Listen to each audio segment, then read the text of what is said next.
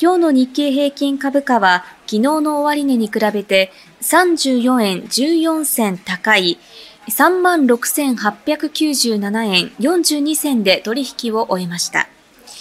1990年2月以来、およそ34年ぶりの高値となりました。では、今日の株式市場について、au 株コム証券の山田さんの解説です。山田さん。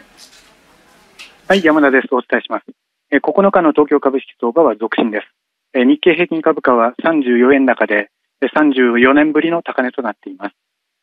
前日の米国株はニューヨークダウ48ドル高で3日続伸、史上最高値を更新です。今朝の東京市場は米株高や149円台の円安と交換して52円高と小高く始まりました。半導体設計大手のアームがナスダックで5割も急騰したことを受け、SBG が大幅高、早々に日経平均も3万7000を突破して、前場の間に423円高までする場面もありました。